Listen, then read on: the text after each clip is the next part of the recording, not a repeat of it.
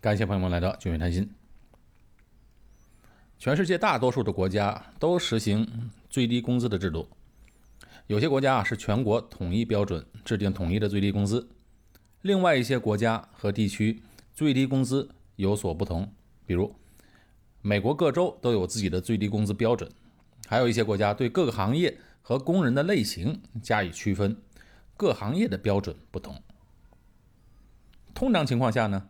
最低工资是由政府制定，并与企业和工会组织协商后进行定期修订。哎，这是大多数国家的情况。但还有一些国家，而且都算是经济上比较发达、比较富裕的国家，并没有实行最低工资制度。这些国家就包括了瑞典、丹麦、挪威、冰岛，当然还有新加坡。你看这些国家，你看几乎都是北欧的国家，外加一个新加坡。那么，为何这些国家不实行最低工资制度呢？其实啊，关于最低工资制度的争论就一直没有停止过。大多数人是支持最低工资制度的，因为这很容易在道德标准上面说得通，容易理解，容易接受。不支持最低工资制度，好像显得有点没有同情心。比如在美国，他们实行最低工资的制度。不过呢，在提高最低工资上的争论，一直都在两党之间争论不休。基本上，民主党是支持增加最低工资标准，经常把这个议题提出来，以博得选民的支持。而共和党呢，却反对提高最低工资，认为提高最低工资会带来经济上的负面效应。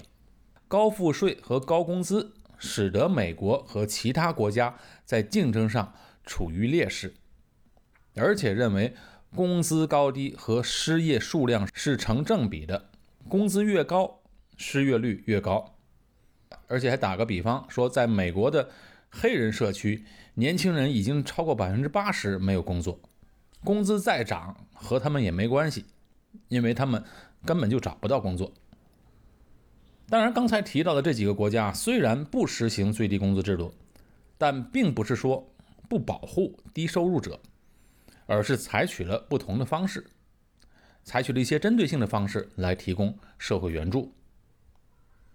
其实，对于最低工资这个问题，大多数的经济学家们抛开了政治的考量，单纯从经济学角度来看，认为最低工资制度反而是破坏了经济。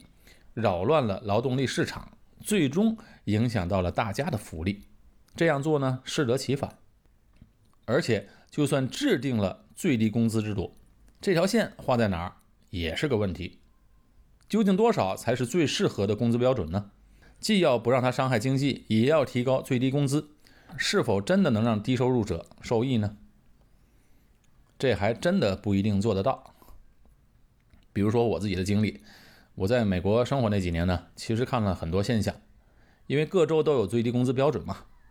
当时呢，在加州的时候，其实那边的有些雇主并没有认真遵守，比如一些餐厅打扫卫生的或者厨房的工作人员啊，并没有拿到最低工资的标准，而且加班的现象也很严重，也没有加班费。这些人们最不愿意干的工作。很多其实都是由非法移民去做的。美国有大量的非法移民，做的都是最底层的工作。这样一来呢，最低工资形同虚设，最后能得到的工资其实还是由市场决定，因为老板可以轻易的用低于最低工资的价钱聘请到员工，这个人不做，还有其他人做。可能很多人都会把这个问题。归咎于这些黑心的老板，但其实啊，这些小老板们也很有难处。最低工资的标准高，缴纳的工资税和营业税、租金成本等等成本加起来是非常高的。小本生意其实老板比员工更累，老板自己也是没有工资，但是呢还要给别人发工资。如果完全按照最低工资的标准，他这个小生意啊根本维持不下去。当然，小生意可以这样做，大公司通常不会做这种违法的事情。哎，当他们可以采取其他方式来应对，比如，他们就减少聘请员工，或者把许多工作外包给了工资水平更便宜的国家。哎，在美国那时候啊，你如果打电话到银行或者一些服务性的机构，很多客服的人员人并不在美国，而是在印度或者墨西哥一些地区。再有，现在许多公司采用人工智能，把许多从前必须由人做的工作改由机器去做事了。虽然这样做的初期成本可能会很高，但长期下来呢，省下的成本是惊人的。因为机器不用休息，也不需要给额外的福利，就是一次性的投入就可以了。那这样一来呢，最终伤害的其实还是工作人士的利益。哎，这是在美国，其他国家其实也是大同小异。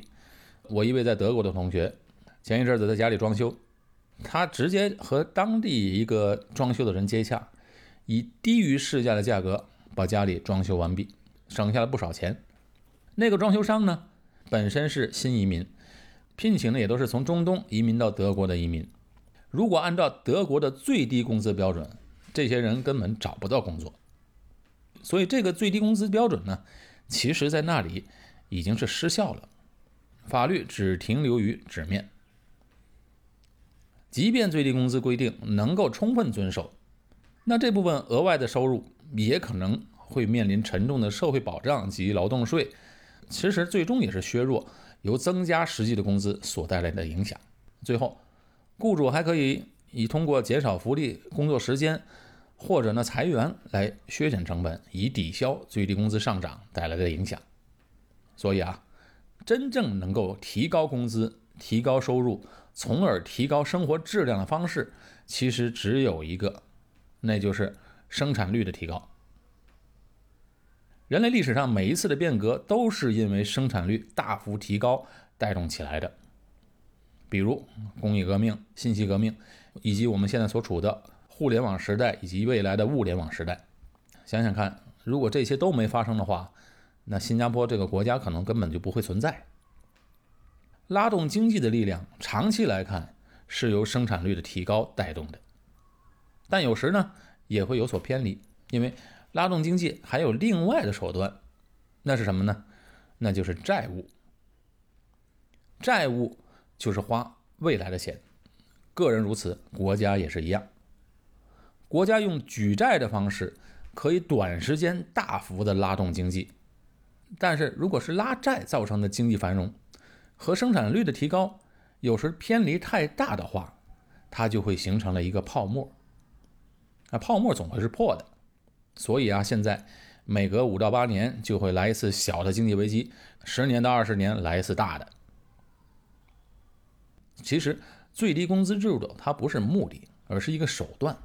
它的目的是什么呢？就是要帮助低收入者减少不平等。促进社会包容，只是呢，这些不实行最低工资制度的国家，采取是其他的方式来帮助，手段不同，但目标是一致的。新加坡采取的是什么制度呢？它采取的是渐进式的薪金模式。什么是渐进式呢？它主要有几个特点：第一，它是根据不同行业量身制定的。不同行业的工资标准不同，所以没有采取统一一致的最低工资标准。第二呢，它这种渐进式的薪金模式包含了职业发展的职业培训，也就是说，不能仅仅依靠一个最低工资，而且还要去不断的提升自己。那培训的费用呢，由政府出钱。这样一来，随着自己的技能增加，职责也会增加，相应的工资也会不断的提高。这样的话。工资就不会一直停留在最低工资的水平。哎，刚才我们说了，提高收入最重要的是提高生产率，这个是硬道理。第三，最低工资制度它只保障了员工的福利，而渐进式的薪金模式平衡了员工和雇主的利益，能够确保制度的可持续性。每个国家制定政策一定是根据自身的条件和实际的情况来做决策。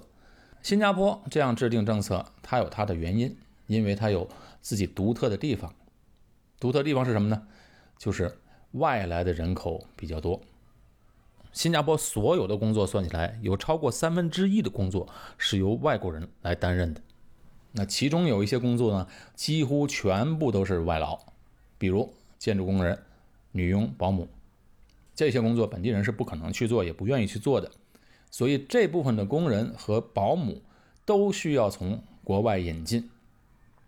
那在东南亚和南亚相对比较落后的地方，当地的年轻人在他们的家乡是很难找到工作的，即使找得到工作，按照当地的生活水平，工资也是非常非常的低。